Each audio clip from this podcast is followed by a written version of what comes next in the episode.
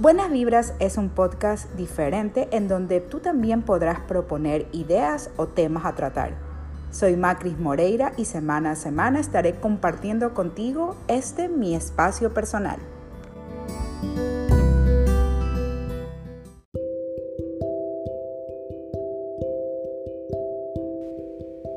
Bienvenidos a este episodio donde por primera vez no voy a tener un invitado.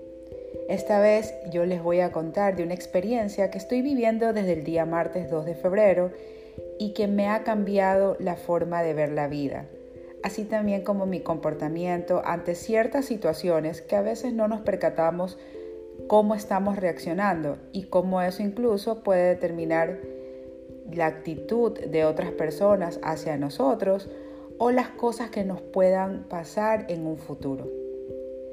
Recordemos que es importante saber gestionar nuestras emociones, así como lo hablamos en el episodio, hace dos episodios realmente.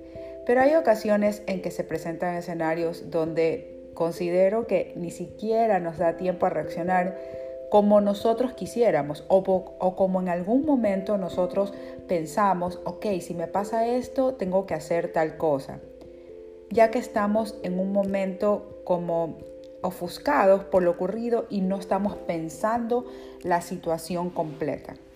Bueno, ya les voy a contar un poco lo, que me sucedió.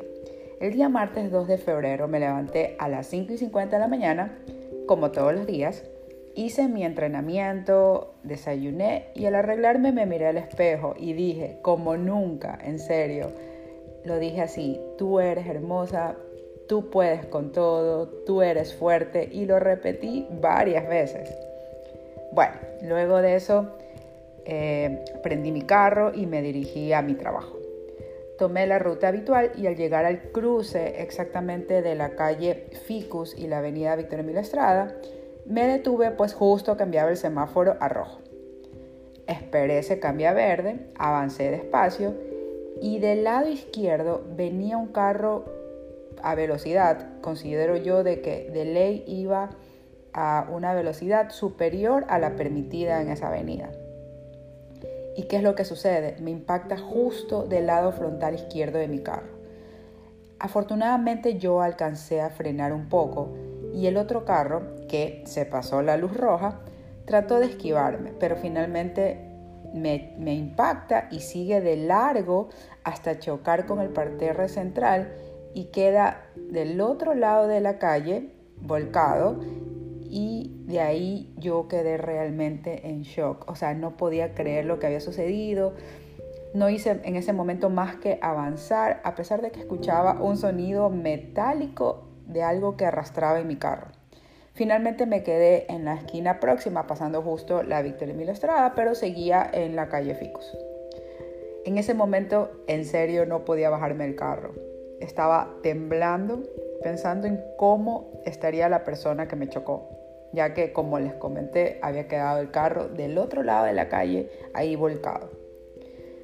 Luego de más o menos, yo estimo que habrán pasado unos 10 o 15 minutos, porque no podía bajarme el carro, en serio, este, me bajé y vi los daños de mi carro.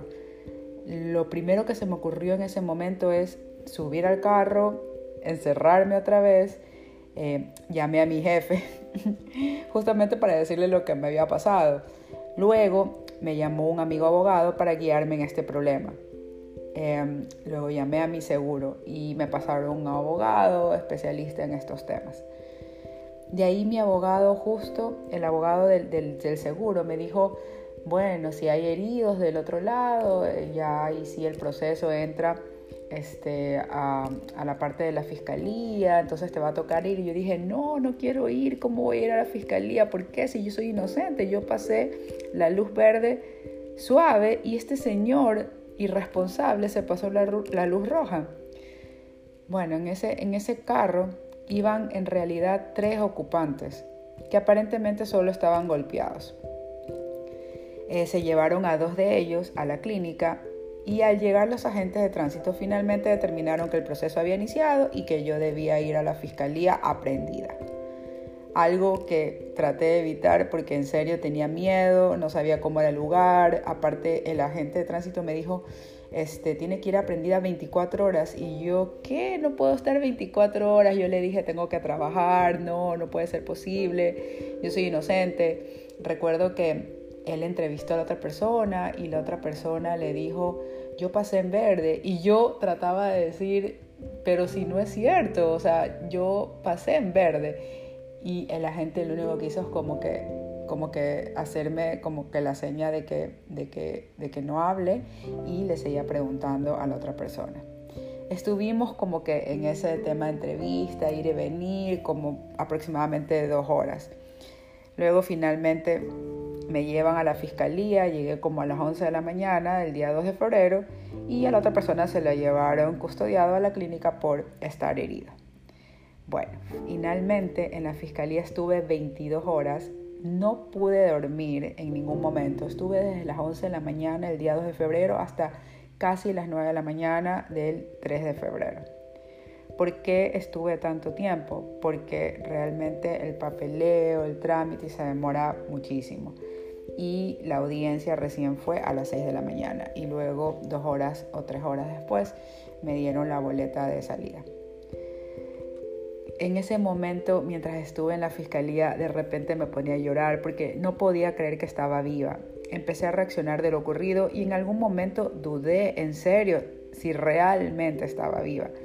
Lo único que pensaba es que la reacción que yo tuve en el momento del accidente fue a tiempo. Es decir, si yo no alcanzaba a frenar, seguramente me impactaba en la puerta de mi lado y quién sabe cuál hubiese sido el final de esta historia.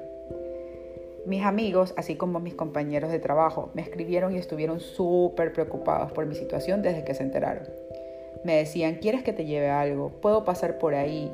Y lo único que realmente yo pensaba es, ¿cómo los voy a hacer ir a este lugar tan lejano? Aparte que no es una buena zona. En realidad yo no quería arriesgar sus vidas.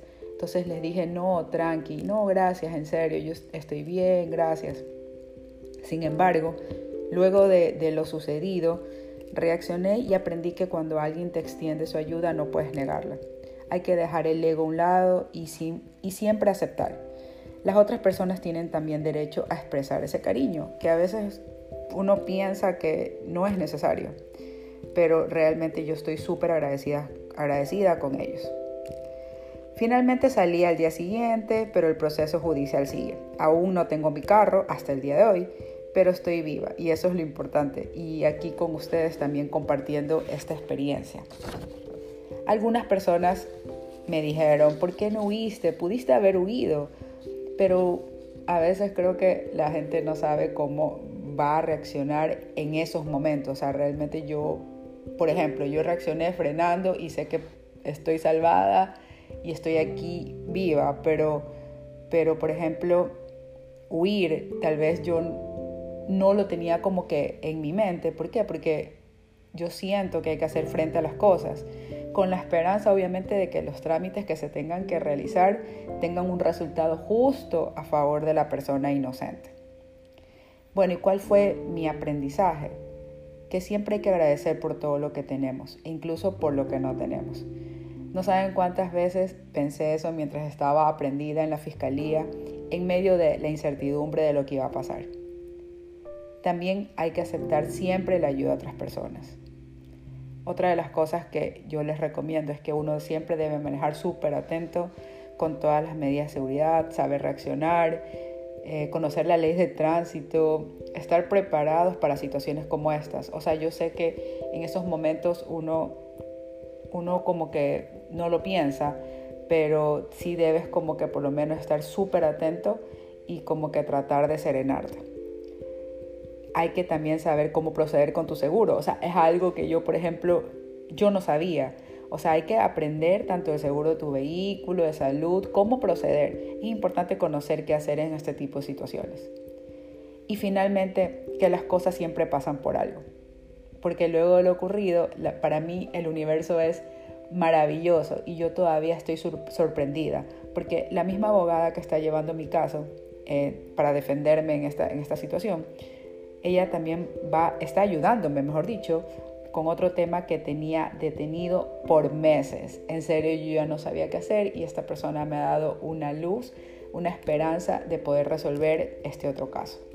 Entonces, para mí es sumamente importante compartir cómo, no, no, te digo que yo tengo la receta, no les digo, mejor dicho, que yo tengo la receta exacta o perfecta de cómo reaccionar ante las situaciones, pero sí les digo que a veces este, la forma en la que nosotros pensamos o, cómo vamos a reaccionar o pensamos que se deben hacer las cosas a veces no son realmente las correctas, por así decirlo.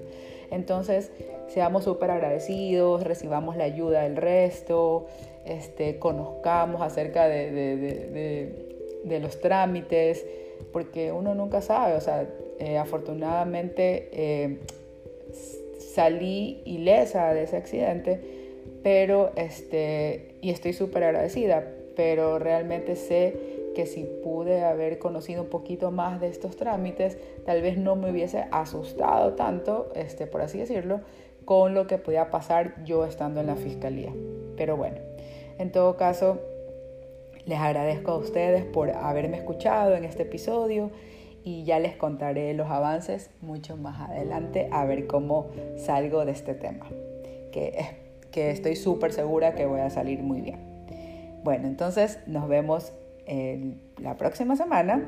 El día jueves les subiré un nuevo episodio y les mando mis mejores vibras. Chao a todos.